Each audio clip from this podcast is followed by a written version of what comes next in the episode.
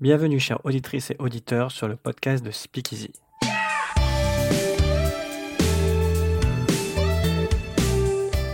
Le concept du podcast est de donner la parole aux différents acteurs, professionnels, patients, malades, journalistes, qui composent l'univers de la santé mentale afin de mettre en lumière des questions ou thématiques utiles et pertinentes au bien-être de tous.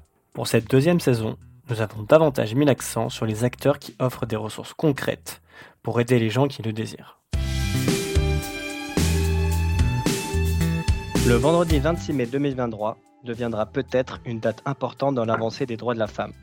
En effet, ce 26 mai dernier, le groupe parlementaire écologiste a déposé une proposition de loi concernant la mise en place d'un congé menstruel, alors même qu'une loi a été votée en Espagne il y a de cela quelques mois. Cette proposition de loi vient renforcer le changement progressif des mentalités vis-à-vis de la souffrance féminine face à leur cycle. Il ne s'agit plus de chochoterie, mais bien officiellement de maladie ou affection, comme c'est le cas de l'endométriose, reconnue en janvier 2022 comme une affection longue durée. Si le regard des gens commence à changer, si les pratiques et comportements évoluent, ce n'est pas uniquement grâce à l'action gouvernementale. Des acteurs agissent, souvent dans l'ombre, pour sensibiliser l'opinion publique. C'est le cas de notre couple d'invités, Floriane et Sylvain, qui ont lancé en 2021 le Lab de l'Endo. Floriane est atteint d'endométriose depuis ses 9 ans. Son quotidien a longtemps été régi par des douleurs, de la souffrance, de l'incompréhension, et peut-être le pire, par une incapacité du corps médical à expliquer ce qu'elle avait. En effet, malheureusement, en moyenne, il faut 7 ans pour se faire diagnostiquer de l'endométriose. Aujourd'hui, Florian et Sylvain ont accepté de revenir sur leur parcours, leurs difficultés et surtout la mission qu'ils se sont fixés ensemble. Offrir un écosystème complet pour aider les femmes à mieux s'informer et améliorer leur bien-être. Vous écoutez le podcast de Speakeasy et nous sommes avec les fondateurs du Lab de Lando, Sylvain et Florian.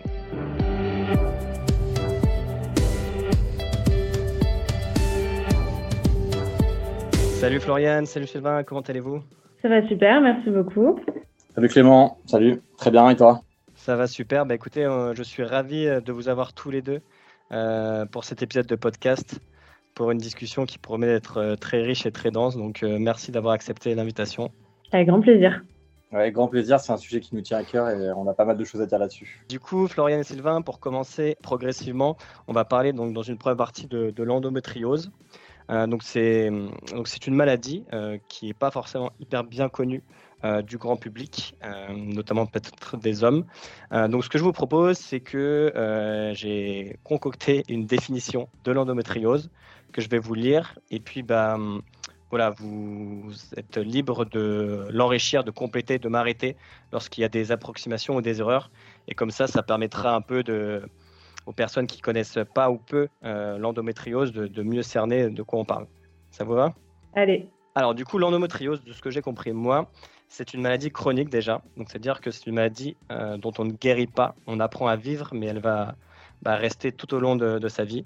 Vous m'arrêtez hein, si je me trompe. Donc c'est une maladie chronique qui, touche aujourd'hui une femme sur cinq, donc 20% euh, des femmes, et qui se caractérise par le développement d'une muqueuse utérine en dehors de l'utérus. En fait, le problème aujourd'hui, c'est qu'il n'y a pas de définition de l'endométriose parce que la recherche est en retard et du coup, on ne s'est pas encore donné de vraies définitions. Donc ça, il faut juste dire que c'est une des théories euh, de l'éventuelle définition. Mais il y a d'autres théories qui disent que euh, c'est des muqueuses qui sont développées, par exemple, avant même les premières règles et qui se développent sur d'autres parties du corps, donc qui sont même pas vraiment des muqueuses utérines. C'est semblable, mais c'est pas du tout ça vient pas forcément euh, de l'utérus. Ok, d'accord. Donc c'est pas faux, mais c'est pas forcément, c'est incomplet quoi. C'est c'est pas que des muqueuses euh, qui se développent euh, en dehors de, l'utérus quoi. Bah, c'est une des théories et pour l'instant c'est la, c'est celle qui est acceptée en France. Mais en France c'est la plus largement acceptée et reconnue, donc on, on, dit ça. Ça va évoluer bientôt. Bah écoute, euh, merci pour cette précision. Coup euh, qui provoque énormément de douleurs. Par douleur, il y en a plusieurs. Enfin, on, les retrouve dans, plusieurs situations. Les plus courantes, c'est, on va dire évidemment, les règles ou les rapports sexuels. Euh, mais on retrouve du coup des douleurs liées à l'endométriose dans la vie du quotidien, que ce soit lorsqu'on est aux toilettes, lorsqu'on fait du sport, par exemple, tout autour de, des exercices autour de la sangle abdominale. Il paraît que c'est extrêmement douloureux quand on a l'endométriose. Est-ce que tu confirmes? Est-ce que tu veux enrichir ou compléter? Oui, alors euh, les symptômes, il y en a une dizaine à peu près. Et du coup, effectivement, ça va être menstruel, donc règles douloureuses abondantes ou irrégulières ou absence de règles, etc. ça peut être urinaire neuropathique, donc qui sont liés au, au, au, système nerveux et du coup aux nerfs. Euh, qui sont douloureux. Donc ça peut être dans les jambes, les sciatiques, ce genre de choses, ou les douleurs dans l'épaule, enfin voilà, là où il y a des, des nerfs. Euh, ensuite, il y a euh, les douleurs intimes, donc pendant les rapports sexuels, ça peut être aussi. Et la fatigue chronique aussi, qui est vraiment très très handicapante et, euh, et très chronique du coup. Et les douleurs lombaires aussi, par exemple. Voilà, et d'autres symptômes aussi qu'on complète petit à petit avec tous les témoignages qu'on a. Ok, très clair. Et du coup, donc sur les 10 symptômes euh, que tu as évoqués, là encore, c'est une spécificité française ou là, il y a un consensus euh, sur, euh, sur ces symptômes-là? Oui, pardon, j'ai oublié l'infertilité aussi, dont on parle beaucoup, mais ce n'est pas vraiment un symptôme de la vie de tous les jours, mais c'est, ça peut être une des conséquences. Non, ça, c'est vraiment pour tout le monde et on, on, on, le sait parce que bah, tous les témoignages convergent pour dire que voilà, toutes les endométrioses sont différentes, mais euh, on va peut-être pas avoir tous les symptômes. Euh, ça va dépendre euh, des, personnes qui ont de l'endométriose, des intensités différentes ou voilà des symptômes différents. Du coup, ma deuxième question, on n'a pas parlé dans la définition de qui est-ce que concerne l'endométriose. Alors, tu viens de dire qu'il y a, entre guillemets, autant d'endométriose possible que de femmes. Mais est-ce que tu peux, ou Sylvain, si tu veux prendre la question, est-ce que vous pouvez nous expliquer quelles sont les, femmes qui sont davantage concernées? Est-ce qu'il y a des tranches d'âge? Enfin, comment, comment ça se passe à ce niveau-là? Du coup, non, les tranches d'âge, en fait, c'est finalement le cycle féminin. Floriane, elle a été atteinte de douleurs très vives de règles, etc., à partir de ses 9 ans. Donc, il y avait déjà une suspicion de douleur anormale parce que la douleur n'est pas normale, évidemment, euh, c'est ce qu'on répète euh, et qu'on sur, tous les toits. Donc, euh, il n'y a pas vraiment d'âge pour, entre guillemets, avoir une suspicion d'endométriose. évidemment, il y a des femmes qui sont plus ou moins atteintes en fonction de leur cycle, parce que aussi plus ou moins prises en charge à un moment donné par bah, l'aspect gynécologique. entre parenthèses, une jeune fille qui peut-être va avoir des règles tôt, va avoir une pilule à un moment donné aussi tôt la pilule, euh, bah, du coup, coupant certaines règles selon la pilule, parce qu'il y a autant de pilules que. Il y a un manuel de pilules assez large, euh, des détails de pilules assez, assez larges.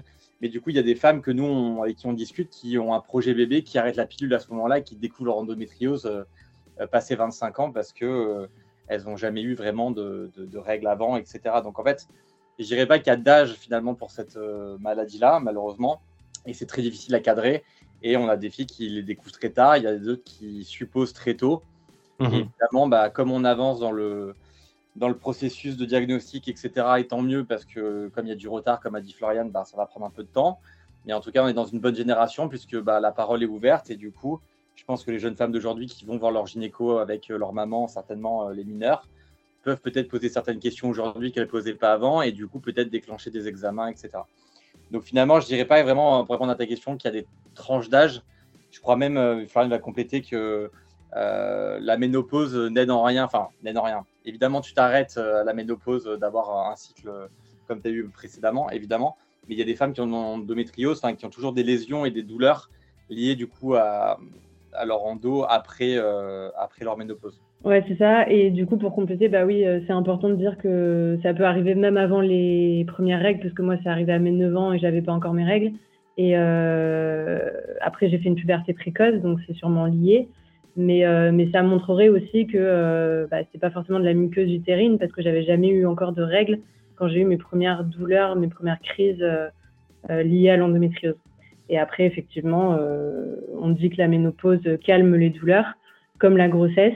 Mais du coup, c'est pas du tout valable pour toutes. Il y en a plein qui continuent quand même à avoir mal euh, pendant la grossesse ou après la ménopause. Et euh, est-ce qu'il y a une part aussi euh, génétique? Est-ce qu'il y a des prédispositions génétiques? Vous parliez tout à l'heure, Sylvain, de, de, de, mères et de, filles qui vont ensemble chez le gynéco. Est-ce que, par exemple, une mère peut découvrir qu'elle a l'endométriose à travers sa fille qui, elle aussi, est atteinte? Parce que j'imagine que dans les générations précédentes, il y avait beaucoup moins de détection, donc beaucoup de femmes qui euh, ont vécu avec une endométriose sans savoir qu'elles en avaient. Est-ce que, euh, est que ça arrive, ce, genre de cas de figure? Est-ce qu'il y a du coup, euh, voilà, si, on a, si, une, si notre mère est atteinte d'endométriose, est-ce qu'on a plus de chances de l'avoir ou pas du tout? Oui, effectivement, il y a... les dernières études scientifiques ont montré qu'il y avait un lien, enfin, ils ont identifié des gènes en lien avec l'endométriose. Donc, il y a un facteur génétique. Et souvent, on, le voit hein, dans, la plupart des femmes qui témoignent. généralement, il y a leur mère ou leur sœur ou, leur cousine qui, qui, en souffrent aussi. Et, ou qui se doutent qu'elles l'ont eu, mais qui n'ont jamais été diagnostiquées parce qu'effectivement, ça fait très peu de temps quand même que et même encore aujourd'hui, il y a un gros retard de diagnostic, mais du coup, c'est vrai qu'il y a, il y a 50 ans, bah, c'était encore pire. Quoi. Yes, très clair. Bah, alors, pour terminer cette euh, première partie, euh, je rebondis sur ce que tu viens de dire. Euh, et Sylvain, c'était pareil aussi dans ton discours précédemment. vous parlez d'une maladie récente avec beaucoup de retard de diagnostic. comment est-ce que vous expliquez qu'il y ait si peu de recul sur l'endométriose alors qu'on est en 2023 et que bah, on n'a jamais eu euh, autant de prouesses scientifiques, autant d'investissement de, aussi qui est fait sur la santé, sur la détection des, maladies euh, et de manière générale. Euh, puisqu'on est sur un podcast où on parle de santé mentale, une santé mentale qui a jamais pris autant de place. Comment vous expliquez qu'il y a un tel retard par rapport à, l'endométriose? Introduire le, introduire le sujet, Flo, elle, va compléter, mais il y a déjà une caractéristique qui elle va donner des chiffres parce que s'ils sont assez marquants sur la. Finalement, le, sujet, c'est la santé féminine. Euh, c'est le sujet finalement qui est récent au global de la des découvertes scientifiques et de la santé depuis qu'on la connaît et, de la médecine depuis qu'on la connaît. Euh, la santé de la femme reste quand même euh, une santé qui sur laquelle on s'intéresse depuis depuis quelques enfin une, centaine d'années maximum quoi. donc c'est là en fait où peut-être il y a des, choses plus récentes et du coup on se dit bah, pourquoi aujourd'hui il n'y a pas ça? Parce qu'aujourd'hui ces questions-là on se les pose maintenant. quoi. Juste pour revenir sur les règles et, et Florian complétera, mais euh, le discours qu'on a de la, de la classe d'âge 40 euh, et plus, et on m'a toujours dit que d'avoir des règles douloureuses c'était normal. quoi. Et donc si tu veux, cette normalité en fait de, de certains points de la santé féminine, aujourd'hui finalement on découvre des choses et on apprend des choses et du coup, c'est en ça aujourd'hui qu'il y a du retard. Je ne parle même pas des chiffres de la recherche qui sont, qui sont loin de, de certaines, euh, certains chiffres de la recherche pour les hommes euh, sur ce sujet-là. Mmh. Euh, elle, a, elle, a, elle a, une, une donnée sur le nombre d'études qui sont faites assez, assez marquantes là-dessus. santé de la femme et, et je crois que c'était une pathologie masculine. Il y avait quasiment, mais quasiment presque 100 fois plus d'études, voire 1000 fois plus d'études sur le, la santé masculine sur ce sujet-là que sur l'endométriose, par exemple. Oui, oui, bah oui, il y a, y, a, y a, énormément de différences, euh, clairement. Donc, c'est sociétal, c'est un héritage culturel, quoi. Et, euh, effectivement, l'endométriose, c'est au programme de médecine depuis 2020. Euh, donc, bon, déjà, euh, c'est normal que la plupart des professionnels, du coup, soient pas formés et qu'il y ait 7 ans de retard en moyenne de diagnostic. Et après, oui, voilà, même la santé féminine en général, bah, effectivement, il y a euh, même pour tout ce qui est santé sexuelle, par exemple, qui est, très en retard pour, euh, pour la femme. En fait, toute la médecine a toujours été calquée sur, euh, sur la santé de l'homme. Et, en fait, on se découvre, que depuis quelques années qu'en fait, la santé de la femme, ça n'a rien à voir avec la santé de l'homme et que du coup, on peut pas faire une, une médecine globale pour tout le monde. et du coup, il y a des études. c'est ouais, tu parlais du cancer, du cancer de mince pour les hommes, le cancer voilà, de la prostate. Euh, oui. Ah non, non, c'est pas ça. Non, c'était les, études sur euh, les hum, l'impuissance masculine où il y a euh, plus de 27 000 études contre les études sur les douleurs vulvaires où il y a 500 études aujourd'hui, quoi. Donc, énorme différence. même le clitoris, par exemple, une donnée marquante aussi. On a fait la, première échographie du, du, clitoris. On s'est rendu compte que bah, ça faisait 10 cm et pas 2 mm en 2000. Ouais, c'est fou. Donc, euh, donc voilà, tout simplement un manque euh, d'intérêt et de, et de connaissances, tout simplement. Donc en gros, si ça avait été une maladie qui touche euh, les hommes, on, en saurait beaucoup plus déjà et on n'aurait pas tout ce retard-là. quoi. Ah oui, je pense qu'il y aurait déjà un traitement, on n'en parlerait même plus, tout le monde serait guéri. Bah écoutez, merci euh, pour cette euh, dernière intervention. Tant basculer du coup sur la, deuxième part, maintenant qu'on a posé un peu le cadre de ces discussions sur l'endométriose, donc euh, quels sont les symptômes, qu'est-ce que c'est, qu'est-ce qu'elle concerne, et donc parler du coup de, vous, Florian et Sylvain. donc je me tourne d'abord vers toi, Floriane, puisque tu es la première concernée. Est-ce que tu pourrais brièvement nous faire un petit récapitulatif de ton histoire avec l'endométriose Hein, tu, as, tu as précisé euh, juste avant que voilà, ça avait commencé autour de tes, 9 ans, avant, avant ton cycle. Euh, est-ce que tu peux voilà, nous, nous, faire un, bref historique de ton histoire avec l'endométriose? Ça a commencé, euh, première crise à mes 9 ans. C'était une crise un peu ovulatoire, parce que moi, l'ovulation, ça a toujours été le pire. Et après, pendant plus de 15 ans, du coup, j'ai eu des douleurs, des crises tous les, tous les ans, à en finir aux urgences. Euh, vraiment à plus pouvoir respirer, plus pouvoir euh, marcher, euh, pleurer pendant des heures, etc. Vraiment les, les, les pires douleurs qu'on puisse ressentir. Enfin, les douleurs d'endométriose, c'est souvent comparé aux douleurs d'une crise cardiaque ou d'un accouchement sans péridurale. Et du coup, ma mère venait souvent me chercher à l'école parce que je pouvais, j'avais des crises en cours. elle m'a emmené voir plein de médecins, on a fait plein d'examens, etc. Et malgré ces, ces, crises hyper douloureuses, on continuait à me dire qu'il n'y avait rien, qu'on voyait rien aux examens et que du coup, je n'avais rien. Et c'est ça le problème en fait euh, avec euh, la, médecine. Euh, ça commence à changer, mais quand on dit t'as rien, t'as rien, t'as rien, alors que tu as des douleurs à en tomber dans les pommes et à en vomir, etc. Bah, tu finis par te dire que c'est dans ta tête, effectivement, et que tu es complètement folle. Donc, psychologiquement, c'est aussi dur que physiquement. Et, après, j'ai entendu parler en plus d'endométriose la première fois mes 23 ans, je crois, un truc comme ça, donc très très tard alors que j'avais fait tellement de recherches pour essayer de comprendre. Et en fait, le problème aussi, c'est qu'on a tellement de symptômes différents qu'on euh, a du mal à relier parce que l'endométriose, on parle beaucoup de, de, cycle menstruel, mais tous les symptômes qu'on a cités au début, il y en a plein qui ne sont pas liés au cycle menstruel, donc c'est ça aussi qui retarde le diagnostic. Et donc, quand j'ai entendu parler pour la première fois d'endométriose, je suis allée voir ma gynéco de l'époque en lui demandant de chercher. Donc là, j'ai commencé à faire plusieurs examens. Euh, et encore une fois, selon même je voyais des spécialistes de l'endométriose qui me disaient hum, c'est pas sûr, euh, c'était pas encore sûr. Donc pendant deux trois ans, j'ai fait beaucoup d'examens jusqu'à ce qu'à un moment donné, euh, j'envoie mes imageries à un site qui s'appelle Deuxième Avis, où je choisisse encore un autre spécialiste de l'endométriose qui lui m'a enfin diagnostiqué. Et donc là, euh, j'ai été diagnostiquée. J'en ai pleuré de joie tellement j'étais heureuse, euh, limite euh, qu'on me mette un nom sur ces douleurs et que je n'étais pas folle du coup. Mm. Et, et, après, mais bon, là, ça a été après, bah, qu'est-ce que je fais maintenant? Et du coup, à part me dire, bon, bah, tu prends la pilule, on continue, et des spasmons et des antadis et plein de médicaments, on m'a rien dit d'autre. Et du coup, je me suis dit, ok, en fait, bon, je suis toujours autant perdue et autant seule. Et donc les réseaux sociaux, ça m'a sauvée parce que j'ai découvert qu'il y avait plein d'autres femmes dans mon cas, euh, il y avait des groupes, des communautés. Et c'est là que j'ai commencé à trouver pas mal de réponses. Et, euh, et, après à faire mes recherches, à lire tous les livres sur le sujet, à faire plein de recherches, à m'intéresser à la santé naturelle pour la première fois de ma vie, à aller voir une naturopathe, une ostéo, une kiné, à tester des produits naturels, à changer mon alimentation, etc. Et là, pour la première fois de ma vie, à euh, vivre quelques jours, une semaine sans douleur, ça m'était jamais arrivé. Et du coup, à me dire, OK, là, je, je tiens un truc. Et, euh, du coup, c'est là que, Sylvain euh, est intervenu pour, euh, pour avoir l'idée, du coup, de, de, créer le Lab de Lando ensemble. Donc ça, c'était en 2021. Et du coup, en gros, jusqu'à très, très tard, tu as été un peu livré à toi-même face à, à, la maladie, à, à, ne pas savoir déjà ce que tu avais, donc de ne pas avoir de diagnostic. Et, une fois que tu as eu le diagnostic, à ne pas avoir de solution euh, pour t'aider à surmonter la douleur, etc. C'est exactement ça, et c'est le parcours euh, similaire de toutes les, toutes les femmes qui vivent ça, malheureusement. Du coup, donc tu parles des, nombreuses difficultés, euh, obstacles que tu as dû traverser.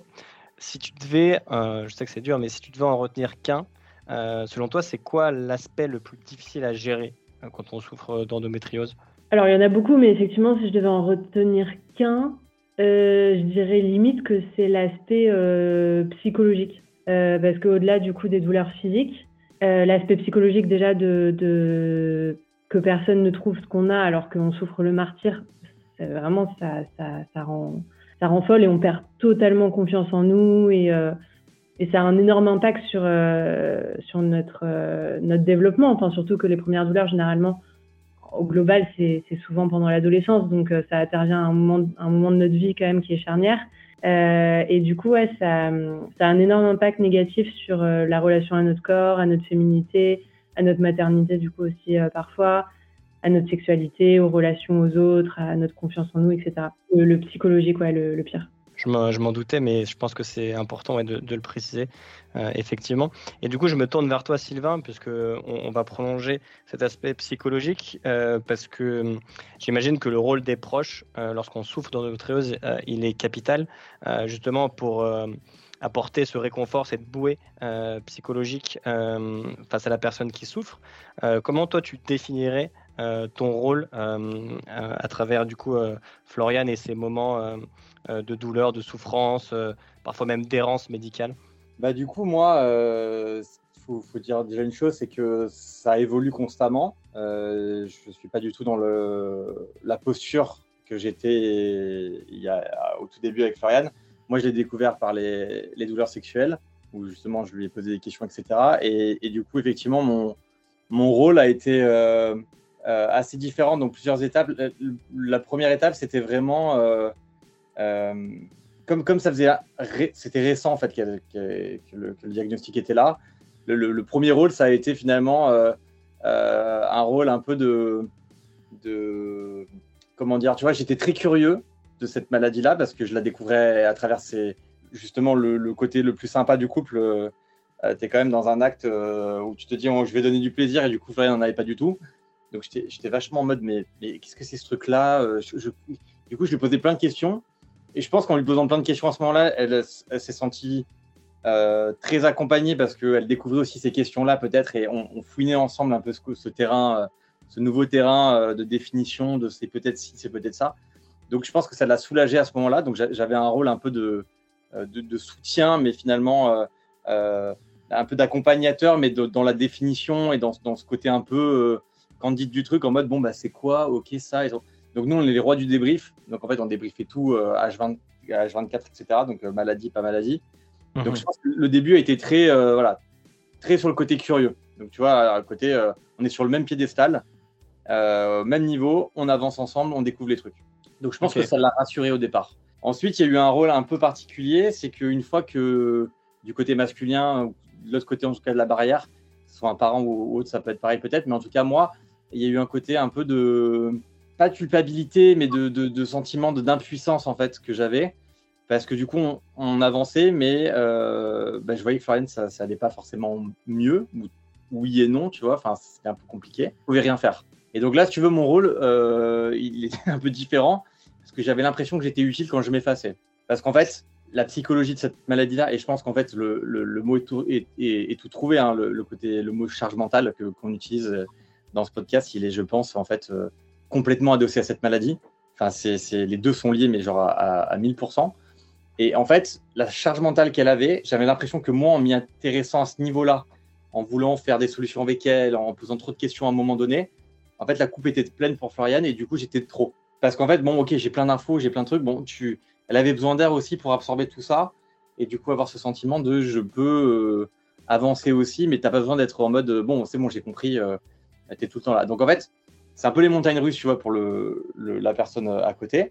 Donc, euh, curiosité, après, sentiment voilà, d'impuissance. Et puis après, finalement, je pense que là, depuis une bonne année, une année et demie, je me suis en fait synchronisé sur Florian dans beaucoup de choses parce que bah, on a changé ses habitudes alimentaires, euh, son rythme de vie, on a créé une entreprise, etc. On en reparlera. Mais je, me suis en fait adapté à elle et je me suis assez synchronisé, c'est-à-dire que quand ça va pas, je sais comment faire. Quand ça va, je sais comment faire aussi. Et finalement, assez naturellement, euh, en ayant ce retrait, en fait, je pense que la phase du, de l'impuissance sur laquelle j'ai beaucoup cogité, et sur laquelle évidemment on a, on a débriefé avec, euh, avec Flo, elle est, elle est nécessaire en fait à un moment donné pour comprendre aussi quelle est ta place et à quel endroit tu te situes. Alors, il y a autant d'endométriose qu'il y a de femmes, il y a autant de. Voilà, cette phrase, on peut, la, on peut la mettre à toutes les sauces, il y a autant de couples qu'il y a de, de binômes, etc. Bon, peu importe. Et du coup, je trouve quand même que cette phase est importante pour trouver ta place. Alors, chacun aura la sienne. En tout cas, moi, je l'ai trouvé à un moment donné et je me sens pas aujourd'hui effacé, mais je me sens plus non plus euh, trop présent non plus. Tu vois, on va donner un exemple très concret. Euh, on est en train d'enregistrer un podcast tous les trois. Je suis pas avec Floriane. Euh, on est à 500 km l'un de l'autre. elle a besoin aussi de, de moments pour elle, etc. dans son cycle. Je suis au courant. J'avais la possibilité de bouger un petit peu.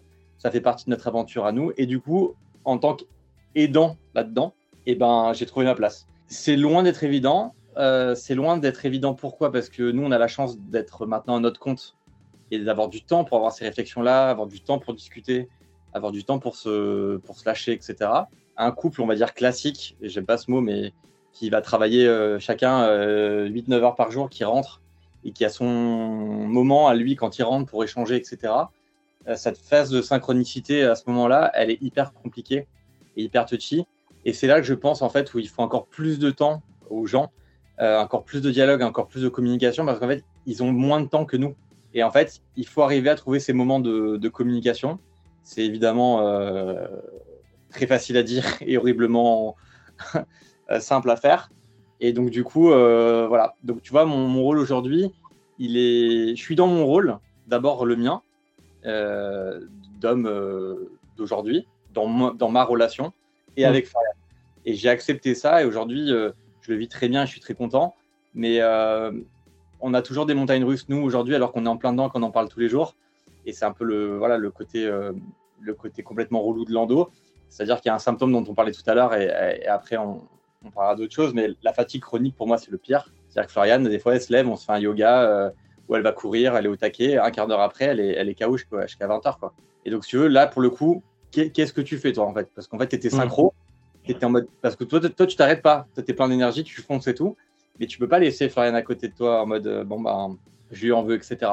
Donc cette place-là, en fait, elle est, elle est maintenant naturelle et je trouve que le mot le, le plus convaincant là-dedans, c'est se synchroniser en fait avec la personne. Peu importe le stade, tu te synchronises à ce moment-là avec elle et tu t'adaptes en fonction de ce moment-là compléter, c'est vrai que euh, là, effectivement, aujourd'hui, euh, là, je suis dans une, en plus, je suis dans une partie de mon cycle où euh, je teste l'arrêt pilule là depuis 10 mois, donc ça, c'est un vrai sujet parce que normalement, avec l'endométriose, on te met sous pilule et de plus en plus de femmes ont envie d'arrêter pour bah, tester la santé naturelle à fond et aller mieux quand même. Et du coup, mais c'est vrai qu'il y, y, a des symptômes de l'endométriose quand même qui reviennent. Bah, là, mes cycles sont déréglés, là, mais j'attends mes règles et je suis épuisée en ce moment. Et du coup, effectivement, la fatigue chronique, euh, c'est un des pires symptômes. Euh, et du coup, souvent, on a des questions là-dessus euh, sur nos réseaux de femmes qui nous demandent mais comment faire quand il y a cette différence d'énergie? Comment faire quand effectivement on a besoin d'être seul Et c'est vrai que moi, dans ces moments-là, je peux pas être avec du monde, même Sylvain. Du coup, j'ai du mal, quoi. J'ai du mal. Là, j'ai qu'une envie, c'est d'être seule, de, enfin voilà, de vivre selon mon cycle et de m'adapter à l'énergie que m'autorise mon cycle à ce moment-là. Et la communication, c'est hyper important parce que l'autre peut tellement se sentir rejeté, en fait. Mm. Euh, et du coup, c'est hyper important de communiquer pour euh, bah, juste euh, faire comprendre ce qu'on vit et du coup expliquer à l'autre ce qu'on vit parce qu'en fait, c'est tellement fou de vivre ça. Enfin, l'autre peut pas deviner tout ce que ça nous fait ressentir. Et du coup, le dire et en parler à l'autre et expliquer vraiment comment on se sent, ce dont on a besoin, etc. C'est primordial du coup pour qu'après bah, on puisse avancer et qu'on puisse s'adapter, etc. Totalement, oui. Nous, après, on va, on va mieux aujourd'hui aussi. Euh, c'est important de le dire aussi parce que moi, je vais mieux. Quand j'étais dans les pires phases euh, au tout début, euh, que j'avais des crises tout le temps, tout le temps, tout le temps, tout le temps, et qu'en plus de ça, j'avais un taf avant où c'était fatigue et stress à fond. finalement, oui, on avait moins de temps ensemble. Le soir, on se retrouvait. moi, j'avais passé une journée horrible. J'avais fait, j'avais fait des crises au boulot. Je rentrais, j'étais en PLS. J'avais qu'une envie, c'était me rouler en boule avec ma bouillotte et, et pleurer. Euh, bon, bah, c'était les soirs où on se retrouvait, où on pouvait passer du temps ensemble. Euh, voilà, le week-end, j'arrivais, j'étais épuisée, pareil, il fallait que je me repose ce week-end et j'avais envie de rien faire. Euh, sexuellement parlant, du coup, bah, c'était plus compliqué aussi. J'étais sous pilule, j'avais moins de libido. Donc bon, c'est vrai que c'est important de, de, vraiment faire un gros travail sur soi-même et de d'aller mieux pour que le couple aille mieux aussi parce que voilà les, périodes où j'allais très mal notre couple allait mal quand même hein. bien sûr et c'est intéressant euh, vos deux discours parce que bah, vous avez un peu devancé, mais vous mettez le point sur quelque chose euh, pour moi qui est encore plus compliqué que la maladie en elle-même. Vous parlez de charge mentale, c'est qu'il y, a cette charge mentale d'une part pour Floriane de devoir euh, entre guillemets hum, expliquer à Sylvain ou si on prend un couple général, la, femme a expliqué au partenaire euh, ses difficultés, c'est voilà, et devoir rassurer le partenaire pour qu'il ne se sente pas rejeté. Donc en plus de la, des souffrances et de la maladie en elle-même à gérer, et de l'autre pour le partenaire, euh, il y a en plus de euh, cette incapacité à pouvoir faire quelque chose, se sentir utile, et donc forcément un sentiment de culpabilité qui vient avec. Cette difficulté à trouver sa place, comme tu l'expliquais Sylvain, euh, et à pas être effacé, euh, de pouvoir dire aussi, oui, attends, je suis un membre euh, à part entière du, couple, j'existe moi aussi, même si j'ai pas l'endométriose, moi aussi je ressens, moi aussi j'ai de la fatigue, moi aussi j'ai ci, j'ai ça, et en gros, ouais, j'existe et je dois avoir une place, quoi. Et je trouve que c'est ça, enfin moi en tout cas d'un point de vue extérieur, que je trouve super compliqué à, gérer, à définir et, et à construire. Oui, c'est vrai que ça me fait penser à des moments, euh, alors surtout sur la libido, où avant euh, j'en avais quasiment plus parce que bah, trop de crises de douleur et la pilule euh, me coupait toute libido. Et du coup, moi, j'avais la culpabilité de ne pas avoir de libido. Peur aussi, du coup, bah, qu'il soit frustré. Mais même moi, j'étais hyper frustrée aussi. Et, et, après, du coup, les rares moments où moi, j'avais un peu de libido, je me dis, bah, génial, je, vais, je, vais, lui sauter dessus. en fait, bah, lui, il n'avait pas forcément envie à ce moment-là. Parce que bah, lui aussi, il a ses phases, lui aussi, il a sa, ses fatigues. Enfin, voilà, ça reste aussi un humain à part entière, comme tu as raison de le, souligner. Et en fait, c'est ouais, il y a un vrai problème de place où euh, on avait des questions souvent de la communauté qui nous disaient comment ne pas tomber dans le rôle euh, euh, du couple patient-soignant, quoi. Tu vois. Mmh, totalement. Et juste pour compléter, je trouve que effectivement, le, le point, moi, c'est que du moment où j'ai compris la charge mentale féminine que toutes les femmes avaient, ça m'a remis un équilibre dans ma charge mentale que j'avais à moi par rapport à mm. Parce que elle, il euh, y a pas que, enfin, comme tu, tu, viens, tu, viens, de le dire tout à l'heure, elle cumule les charges mentales. Euh, ça fait beaucoup, ça fait beaucoup, beaucoup. Euh, même pour une fille qui va dire qu'il y, a une vie normale, si encore le mot normal, mais on, on, va imaginer ça. La charge mentale de la féminité aujourd'hui, de grandir avec ça, des cycles, euh, des relations sexuelles du début, etc. Je, te passe le, détail de tout le reste. En plus, quand on te rajoute la charge mentale de, l'endo, euh, ce que ça te joue en tant que femme, en, dans ton couple, parce qu'il y a des couples qui sont déjà formés, ça arrive là-dedans, etc. Toi, en tant que, personne euh, en face, en tant qu'homme, copine ou etc., et, où tu n'as pas ça, déjà, tu, quand tu comprends, ça te remet un peu au niveau en te disant, OK, j'ai un pas à faire aussi, c'est pas le pas le plus simple parce que j'étais tranquille. Euh, moi, j'étais peinard. J'avais pas imaginé ça du tout. Euh, voilà, moi, je pensais que j'avais une sexualité normale, que je pouvais bouffer n'importe quoi, euh, etc. Et ben en fait, non, bah, en fait, c'est pas du tout ça. Et, en fait, quand tu le comprends, tu te dis qu'en fait, bah, si tu aimes la personne et que tu as envie de faire l'effort, tu, vas être capable de le faire parce qu'en fait, tu pars de loin par rapport à elle. Donc, mm. en fait, devenir à ce niveau-là, tu en es très loin. Et quand tu le fais, tu vois ce que ça t'apporte à toi, ce que ça apporte à, à Florian, du coup, en l'occurrence, et ce que ça apporte à ton couple. Donc en fait, je pense qu'il y a aussi ça, en fait, quand on a peur de se dire euh, on va pas y arriver et la, partie masculine hein, y est pour beaucoup, c'est juste se dire putain, moi d'où je viens et elle est où ma charge mentale à moi de base? Parce que bon, niveau masculin, on va pas se mentir, euh, euh, je dis pas qu'il y, a que des que des hommes qui se développent normalement et qui, sont nickel niveau santé mentale, etc. C'est pas du tout le cas. mais quand même, il y a quand même un déséquilibre de base, quoi. Et donc, du coup, quand tu pars de ça, bah, bah voilà, moi, euh, je me suis rendu à l'évidence que j'allais mieux, j'allais mieux manger, euh, j'allais peut-être faire plus de sport ou mieux, euh, j'allais changer mon, ma vision aussi sur la femme, ce qui n'était pas le cas avant. Et du coup, j'ai changé, tu vois. Mm. Mais c'est juste rappeler aux gens qu'on ne part pas du même niveau de base et qu'en fait, si nous, ça nous demande un effort, puisqu'apparemment, on a un poil dans la main pour beaucoup de choses, euh, c'est pas la mer à boire, quoi. Franchement, c'est comprendre certaines choses et c'est surtout révolutionner certains domaines dans lesquels tu n'avais pas idée ton alimentation, euh, ta vie quotidienne, euh, ton organisation de vie, on va dire, et ta sexualité. Moi, aujourd'hui, euh, j'ai une sexualité épanouie alors que jamais j'aurais pensé faire du slow sex, de ne pas avoir de pénétration de temps en temps, etc., etc. Et en fait, je découvre un nouveau monde. Mais c'est juste parce que je me suis mis au niveau d'un truc où je partais avec 10 ans de retard. Quoi. Donc ça, je pense que c'est important que les gens comprennent ça. Et je pense que là, quand on va quand, ils vont écouter ça, il y, a des choses qui vont ressortir, c'est sûr. Tu as toujours des exemples de ces mm. phrases-là qui remontent à la tête à chaque fois. Et en fait, c'est grâce à ces phrases-là et ces exemples-là en fait, que tu avances. Donc, euh, franchement, euh, les gars, faites un effort. Il y a vraiment de quoi faire et c'est vraiment pas la meilleure bord. Mm. Non, je suis tout à fait d'accord avec euh, ce que tu viens de dire, totalement aligné. Et, et je pense qu'effectivement, la charge mentale est totalement déséquilibrée et, et nous, les hommes, nous devons nous mettre à niveau. Après, je pense que ça encore une fois, c'est un équilibre à trouver avec sa partenaire. Euh, il faut aussi, je pense, avoir un, certain degré de maturité euh, parce que les efforts que cela, enfin, les efforts qui doivent être faits aussi par l'autre. Euh, il faut que, enfin voilà, il faut que lui, il en ait conscience et qu'il se dise ça vaut le coup que je le fasse pour cette relation ou cette personne.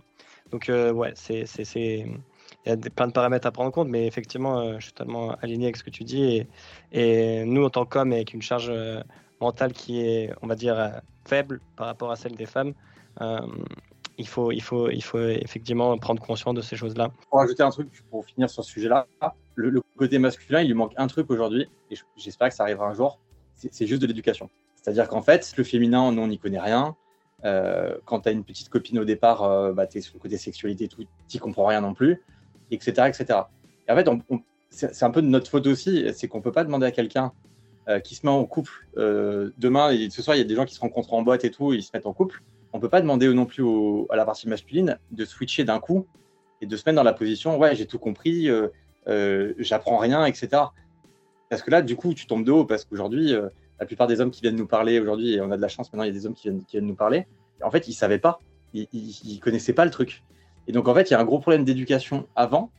Alors côté féminin c'est sûr mais côté masculin c'est encore plus sûr de se dire bah en fait si ces choses-là arrivent à un moment donné dans ta sexualité ou dans ta vie de couple ou dans tes débuts de couple, que tu tombes pas des nues en mode mais c'est quoi ce truc que je savais pas mais ça existe ça et tout ben, ça c'est pas c'est pas des phrases qu'on doit entendre en 2023 et, plus tard et c'est pour ça c'est pour la génération d'après qu'on bosse et tout à fond mm. c'est qu'en fait sans éducation tu continueras à avoir cette, euh, cette, distance de charge mentale parce qu'en fait nous on, part on part de, comme je l'ai dit tout à l'heure de très loin. Mais c'est vraiment le côté éducation. Et je pense que ça bon bah nous on fait notre petit job. Mais il y a un côté euh, y a un côté gouvernement aussi où il faut, faut, faut bouger un peu quoi. Parce que c'est bien beau d'annoncer des plans, des machins et tout, mais il y a côté homme, il faut bouger aussi, il faut, se bouger au même niveau que la femme, euh, au même niveau de peut-être d'études euh, dans la scolarité, etc. Il faut parler, au, faut parler aux, mecs de la même façon et que quand ils arrivent à 20 piges, et encore 20 piges, c'est peut-être tard pour, pour certains, ils se disent pas, bah, je, ne comprends pas, c'est quoi, et du coup, bah non, moi c'est pas ça que je veux, non, bah non. Et du voilà, juste le point sur l'éducation, je pense que c'est important de rappeler parce que on en parle un petit peu, mais c'est pas l'un sans l'autre. Je pense que c'est les deux et, sans l'un, sans l'un, ça, ça, va clocher quoi. Tu as, tu as raison de le rappeler. Effectivement, c'est important. Euh, du coup, pour rebondir, vous avez beaucoup parlé, euh, Sylvain comme Florian, euh, de bien-être, d'alimentation et justement de devoir changer un peu votre quotidien euh, pour pouvoir, euh, on va dire, mieux cohabiter avec euh, l'endométriose. Est-ce que vous pouvez nous, nous citer, peut-être l'un après l'autre, comme ça on aura la vision de, l'un et l'autre, surtout que Sylvain, tu disais aussi que ça t'avait totalement impacté. voilà des, des, changements que vous avez mis en place dans votre routine, votre daily routine, pour pouvoir justement bah, mieux vivre avec l'endométriose. Peut-être Floriane commence et après Sylvain, tu pourras compléter. Alors, euh, il y a beaucoup de choses que j'ai changées et euh, c'est toujours un changement global qui permet euh, d'aller mieux. vraiment global. Il y a trois points principaux.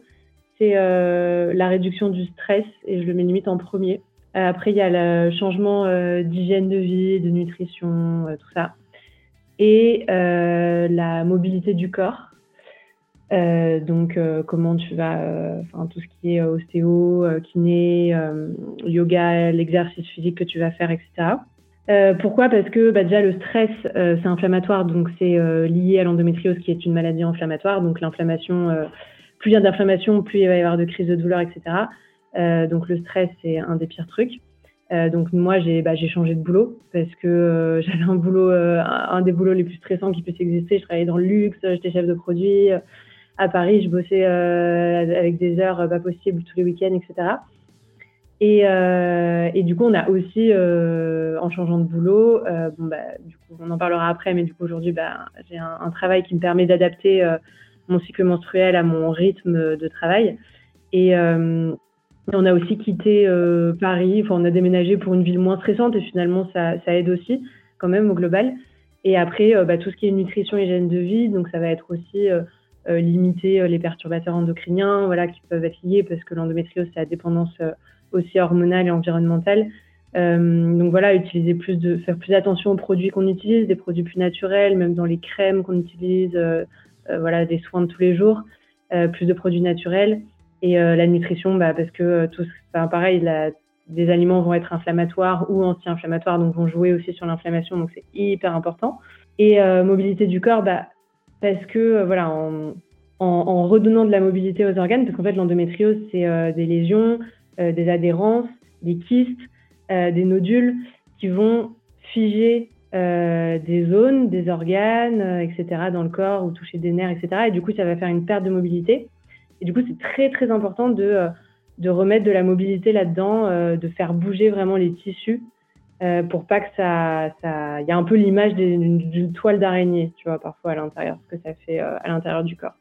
Donc voilà, très important. Donc toutes les thérapies, moi j'ai adoré tester toutes les thérapies. J'ai pas encore tout testé, mais franchement, j'en ai testé plein et elles m'aident elles m'ont tout aidé. Donc c'est pour ça que je dis c'est vraiment global. J'ai autant fait euh, de la kiné, de l'ostéo que euh, de la naturopathie évidemment, euh, de la médecine plutôt chinoise. Tu vois tout ce qui est énergétique aussi, ça ça a des super résultats. Et évidemment tout ce qui est bah, thérapie émotionnelle, psy, sophrologie, méditation.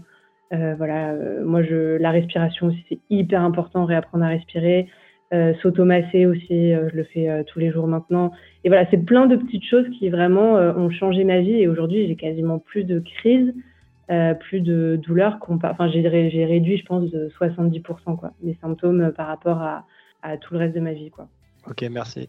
Je t'en prie, Sylvain. À toi. Du coup, effectivement, je confirme ce qu'a ce qu'a dit Florian. je trouve, moi, d'un point extérieur, ce qui l'a aidé, c'est tout ce qui est yoga, sophro, etc parce que c'est là où justement où euh, tu fais corps, euh, esprit, où tu te détends euh, et du coup ça agit sur ton stress. Donc je pense que la, morning routine de, ces pratiques-là est fortement conseillée parce que tu, te synchronises avec toi-même dès le matin et, ça te permet d'attaquer ta journée peut-être de manière différente à différents niveaux. Mais en tout cas, je, pense que c'est une pratique importante que Flo a mis en, mise en place et qui, joue beaucoup. moi, je trouve au global, qu'on a fait un ratio finalement entre endo et plaisir. C'est-à-dire qu'en fait, je trouve qu'aujourd'hui, euh, la meilleure euh, routine qu'on a, c'est de se priver de rien quand on a envie. Mais par contre, euh, avoir ce fil rouge de se dire, faut qu'il y ait une balance un peu des deux. Et finalement, cet équilibre-là qu'on a trouvé, qui n'était pas évident au début parce que on voyait tellement de bien dans un sens dans le sens, on va prendre l'alimentation euh, ah, anti-inflammatoire, on arrête le sucre, on arrête l'alcool, on arrête tout. Changement de vie complet. Florian, euh, changement de personne euh, complet. Par contre, la frustration est arrivée un peu en chapeau. Et là, forcément, bah, tu tires un peu la langue parce que c'était trop brusque, etc. Mm. J'imagine que comme tout, peut-être pas les mots régime et tout, mais il faut y aller crescendo. Et c'est ça, en fait, qui fait qu'au final, tu trouves ta bonne balance à toi. Parce que c'est vrai qu'on a tendance à, lire ou voir un peu sur les réseaux ou autres cette méthode-là, c'est ce qu'il vous faut, etc. Moi, je trouve que c'est pas vrai parce que euh, euh, chacun était à un moment différent de son endo et du coup, ça, ça, va clocher. Donc, moi, je trouve que ce qu'on a mis en place vraiment, c'est de s'écouter dans ce côté euh, balance et c'est ce qui marche bien. Donc, c'est-à-dire que concrètement, je te coupe, mais c'est important peut-être pour les gens qui comprennent bien. Par exemple, là, tu parlais d'alcool ou de sucre. C'est-à-dire, aujourd'hui, vous êtes dans un, dans un rapport à on limite au maximum, mais quand on a envie de boire un verre d'alcool ou de manger un truc sucré, on se le fait pour pas qu'il y ait cette frustration de, euh, qui, qui naisse après, c'est ça? Exactement. En fait, le plaisir est très important dans cette maladie-là, mm. euh, parce que tu, te libères quand tu te fais plaisir. Et donc, effectivement, tu vas faire plus ou moins attention toute la semaine parce que bah, tu as ce rythme-là maintenant. Par contre, bah, on va se faire un ou deux restos par semaine et puis, bah, c'est quoi, on prend un dessert, on s'en fout. quoi. Généralement, elle le paye, on va pas se mentir. Euh, là, elle rigole, mais je l'ai déjà vu plier en deux parce qu'elle prend une pizza à la truffe. Euh, mais derrière, on sait comment gérer cette crise-là, tu vois. Mais c'était impossible de se priver de ça. Et je pense mm. qu'aujourd'hui, c'est important dans notre routine à nous. Et c'est ce qui fait que, que, que, ça marche bien. Et dernier point, parce que je trouve que c'est important forcément, c'est la sexualité. On en a parlé un peu tout à l'heure, etc. Mm. Aujourd'hui, nous, c'est quelque chose évidemment qu'on a mis en place, c'est-à-dire qu'aujourd'hui, on n'a pas du tout une sexualité comme euh, la plupart des gens définissent leur sexualité. C'est-à-dire que sexualité égale pas forcément pénétration, etc. Euh, on est revenu à beaucoup de, bah, de séduction, de, de, de, voilà, de vraiment comprendre l'autre, etc. Donc c'est très euh, parfois lent. Euh, c'est voilà, cette décomposition qu'on a mise en place, en fait. Tu te reconnectes un peu à tes sens, etc. Et aujourd'hui, on se fait des petits plaisirs qui peuvent durer très peu de temps, comme d'autres qui sont, qui sont très longs. Mais on a appris à écouter ça. Et ça, honnêtement, on n'est plus dans le côté euh, pour aller sur le côté justement routine, tel jour, telle heure, tel endroit, tu vois. Ça, ça, ça, ça n'existe plus en fait pour nous. Et ça a libéré beaucoup de choses parce qu'en fait, on s'est libéré d'une charge mentale, je reprends le terme, sexuelle, qui est complètement déviée de ce qu'on de ce qu'on de ce qu'on nous apprend, quoi. Parce que mm. On t'apprend sexualité, c'est comme ci, comme ça, il faut le faire comme ça, etc. En fait, il y, y a, des millions de combinaisons possibles. Et, mm. ça, je trouve, je trouve que ça libère beaucoup le couple, mm. du coup, parce que ça peut arriver à n'importe quel moment, oui, mais du coup, n'importe quel moment, il peut se passer n'importe quoi. C'est-à-dire que ça peut être, comme je te disais, euh, euh, des embrassades, des caresses, enfin, tout ce que tu veux. Hmm. Mais du coup, ça libère un poids, en fait, de là-dessus. Parce que la culpabilité dont parlait Florian tout à l'heure sur le côté sexuel, il est forcément pesant dans l'endométriose à un moment donné. Et nous, on a réussi à. Et franchement, ça fait du bien. Parce que c'est. Je pense que dans le couple, il y a toujours la phrase euh, ça fait 90% du couple, ou enfin, je dis 90%, mais c'est pas ça la phrase. Mais tu as, compris, compris l'idée. Et une fois que tu te libères de ça, dans ton propre couple, tu as plus ce poids-là. Et donc, du coup, tu as, le terrain de jeu pour plein d'autres trucs à côté et tu as du temps pour tout, en fait. Et t'as pas ce truc, putain, il va être frustré, ah, moi, je suis pas bien, je lui en veux. Tu libères ça et après, tu es, tranquille, quoi. Et donc, ça, je pense que c'est quelque chose qui est important. Il faut en parler, tu vois, communication comme d'hab, mais il faut, faut lâcher un peu la bride là-dessus et, il y a plein de trucs possibles. Aujourd'hui, nous, on s'éclate alors que tu m'aurais dit ça il y a, tu m'aurais dit ça il y a 4 ans quand j'ai rencontré Flo, je t'aurais dit, euh, enfin voilà, j'arrivais même pas à lui mettre la main sur l'épaule. Alors, euh, t'imagines le, un parcouru. Donc, euh, on s'est libéré de ça et aujourd'hui, bon, bah, on vit tranquillement. Et puis, et puis voilà, tu vois. Mais, mais voilà, les, les, routines sont importantes, mais elles sont à faire de manière progressive. Et c'est encore plus magnifique ce que tu dis que euh, la charge mentale autour du sexe, elle est présente dans tous les couples en fait. Et, euh, que vous, avec une maladie au milieu, vous ayez réussi à vous en sortir. Je trouve que c'est aussi un message d'espoir pour tous les couples qui n'ont euh, pas la charge supplémentaire de l'endométriose et, et pour qui c'est quand même un sujet et pour qui c'est une difficulté et pour qui il y a un manque de communication de ce que tu veux. Et c'est vrai que c'est important de, le rappeler, même si pareil, la, parole se libère et, il y a de plus en plus de, livres ou de, personnes qui prennent euh, parole sur ces thématiques-là. C'est vrai que d'avoir un exemple concret, et notamment en plus euh, du point de vue masculin, euh, de dire qu'il y a d'autres formes de sexualité, il n'y a pas que la pénétration, etc., etc., c'est super important et, que vous y soyez arrivé, c'est vrai que c'est. Enfin, moi, en tout cas, je trouve ça, je trouve ça impressionnant et, je vous tire mon chapeau. du coup, je voulais m'adresser aussi à, Floriane par rapport, du coup, pour revenir un peu euh, à l'approche holistique que tu avais mis en place, parce que tu as parlé du corps, de l'esprit, de la nourriture, etc. Euh, cette approche holistique qui est aujourd'hui fondamentale pour ton bien-être, est-ce que tu l'as mis en place une fois que tu as eu le diagnostic de l'endométriose ou c'est quelque chose que tu fais depuis euh, un petit moment maintenant? Comment ça s'est passé du coup, cette entre guillemets mise en place de, bah, la psychothérapie, du yoga, de, de, toutes ces approches de bien-être dans ton quotidien? Euh, j'ai toujours été très attirée et très passionnée par la santé en général. Euh, encore plus la santé mentale que physique d'ailleurs. Et, euh, et, du coup, j'étais déjà depuis toujours dans une démarche de développement personnel, d'introspection. Donc, forcément, j'avais un terrain.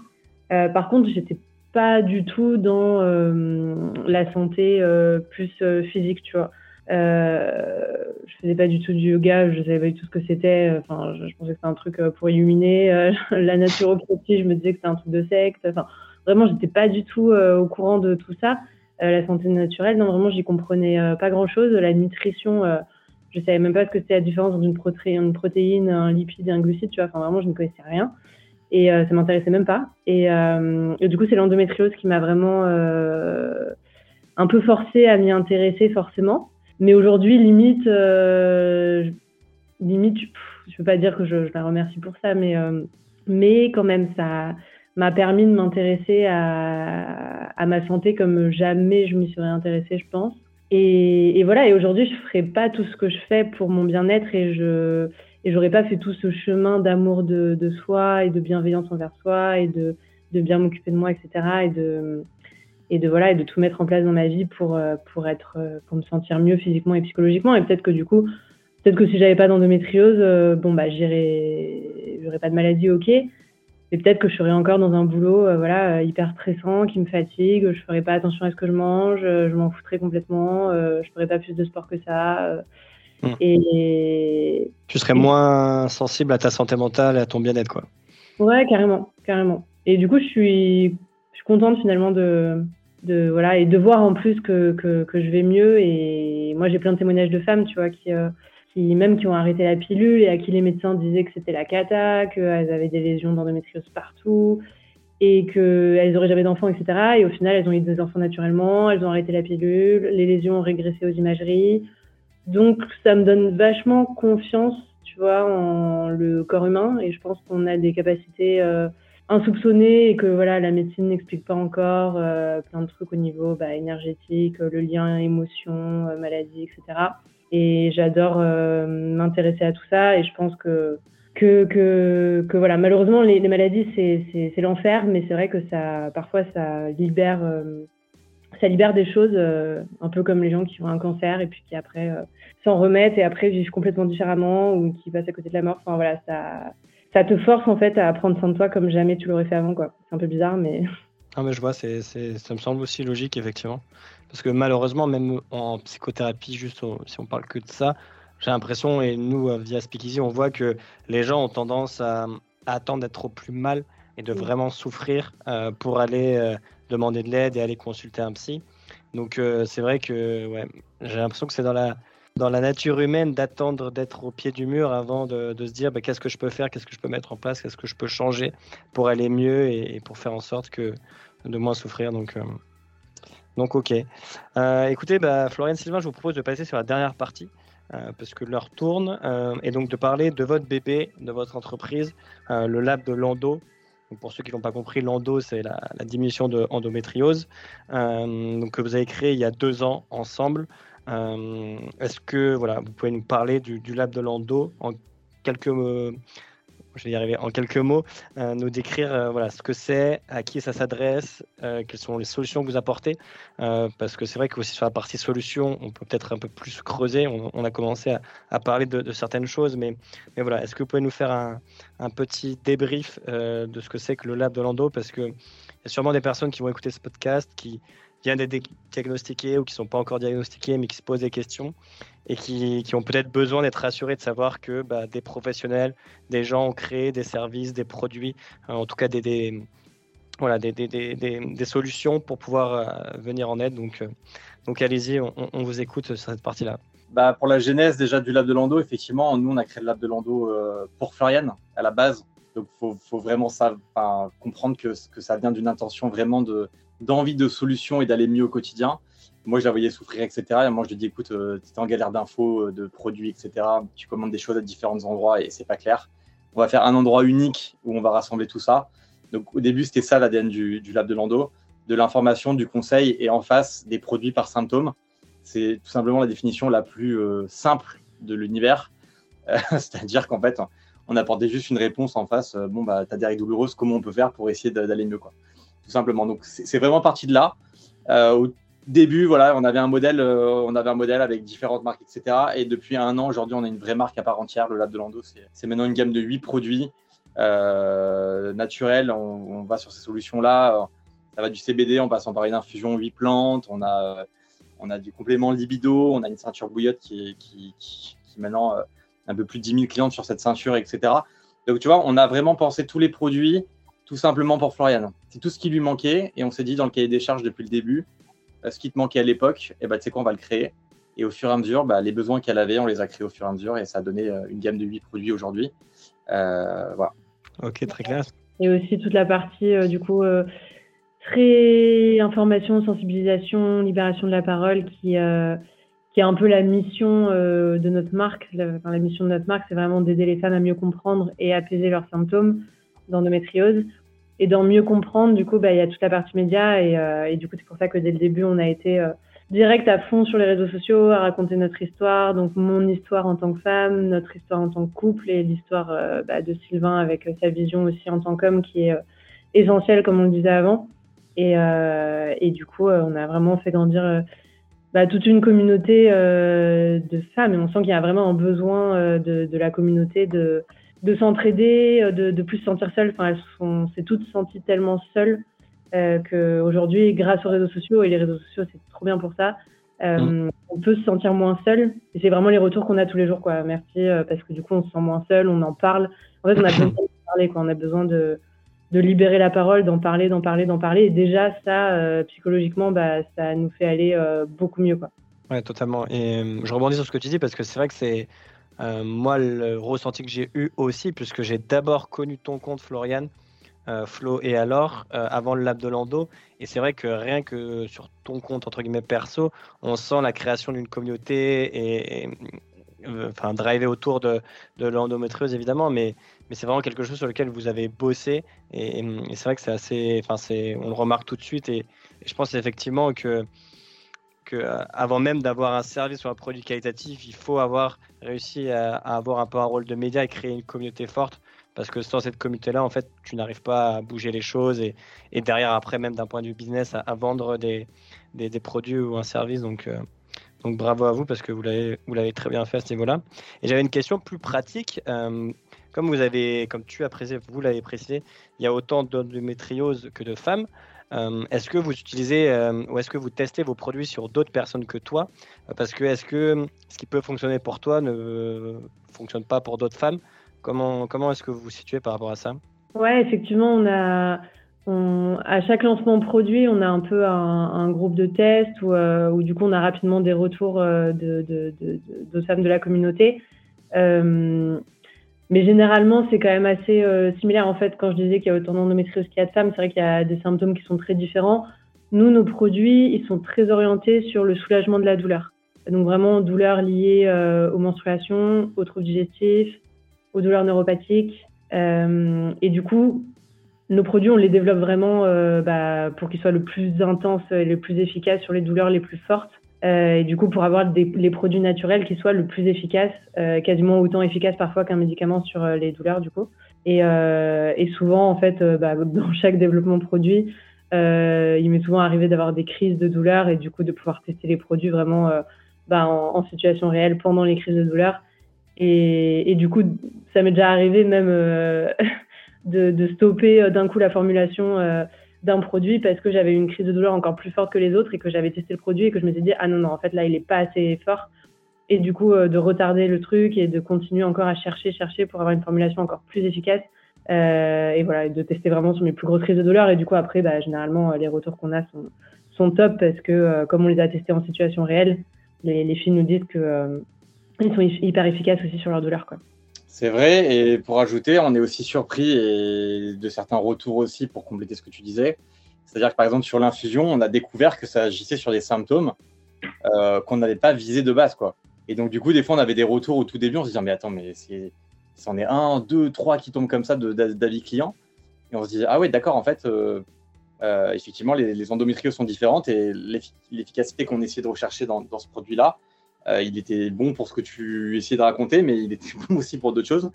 Et au fur et à mesure, c'est vrai qu'on a, toujours maintenant intégré notre communauté dans le développement des produits en demandant bah, qu'est-ce qui était euh, le mieux vu, qu'est-ce qu'elles ont pensé, etc.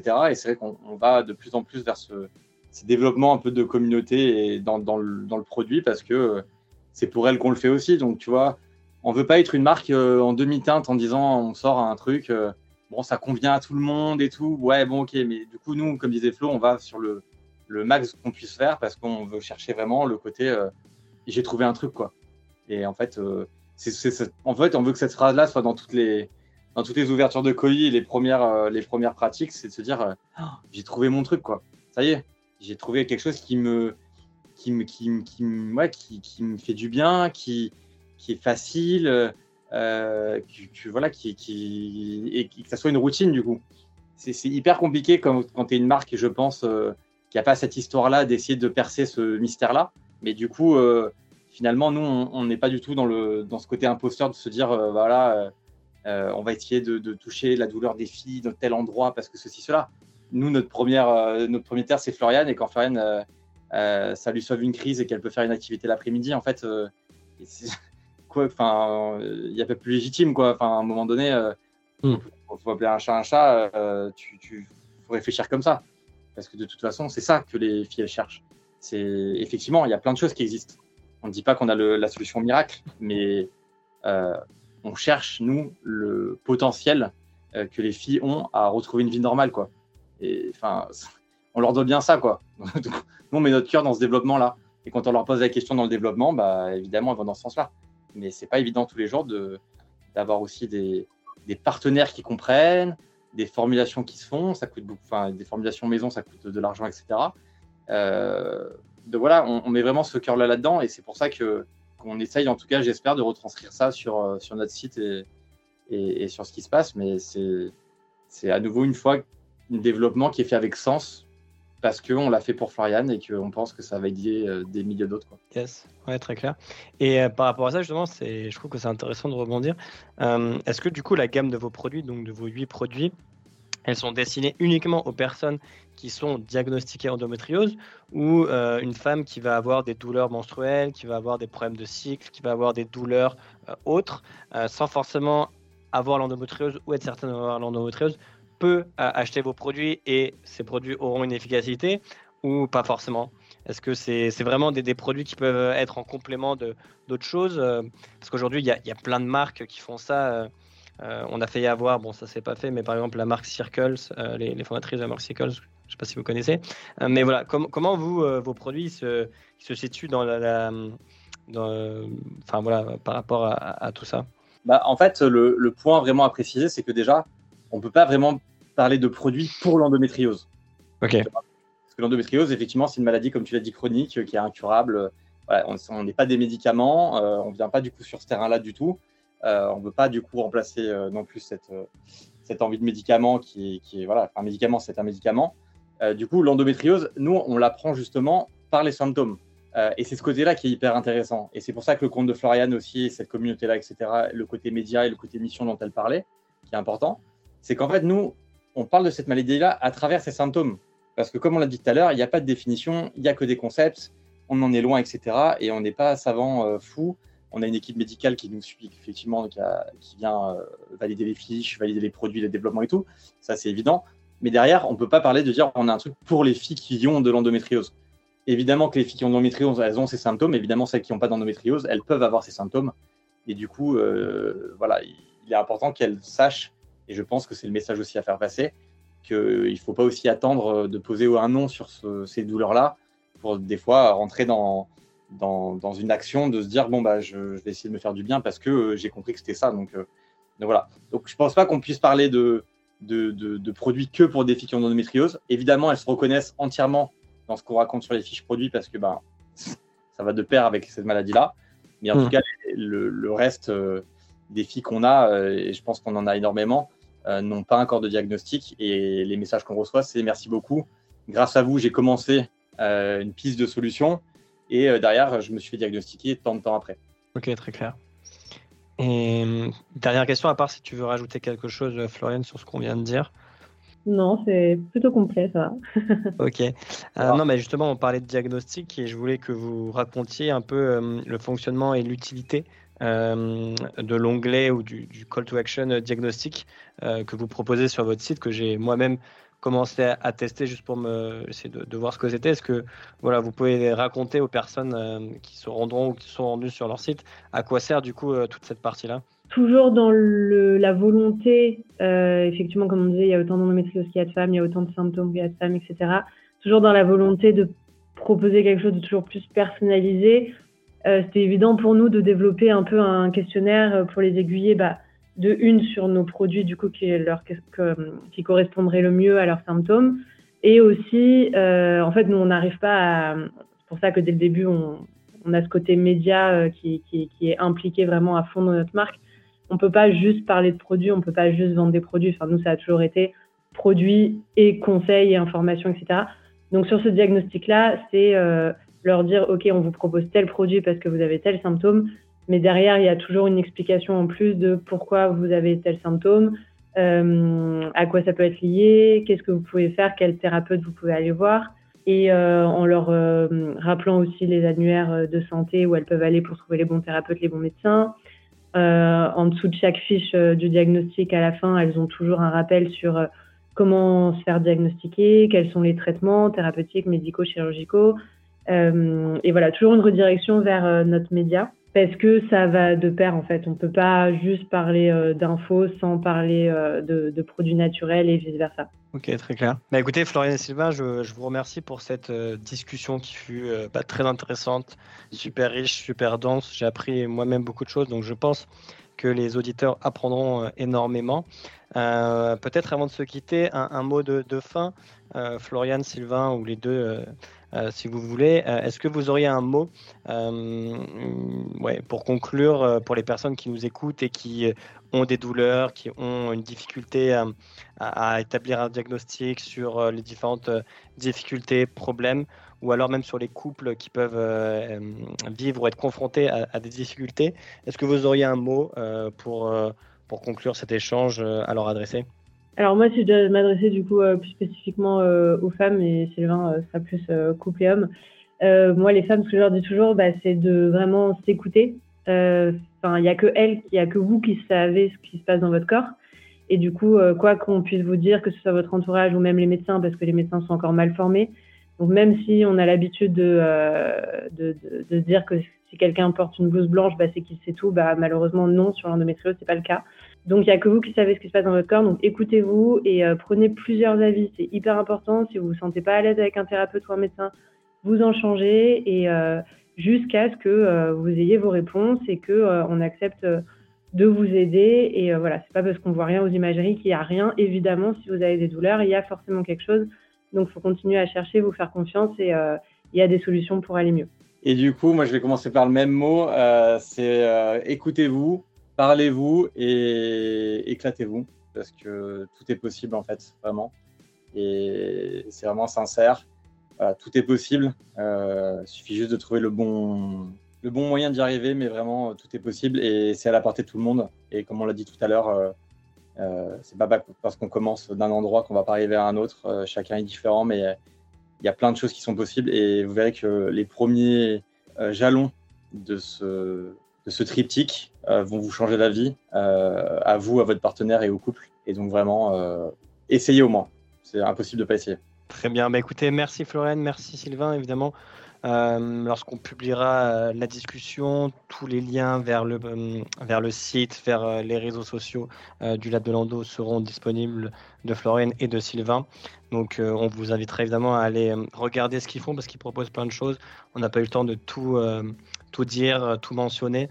Euh, mais voilà, en tout cas, si ça vous a plu, bah, n'hésitez pas aussi à vous abonner à notre podcast euh, sur euh, les différentes plateformes de streaming. Je vous remercie. Merci Florian encore. Merci Sylvain. Et puis, on vous souhaite une très bonne journée à tous et à très bientôt. Merci. Merci beaucoup.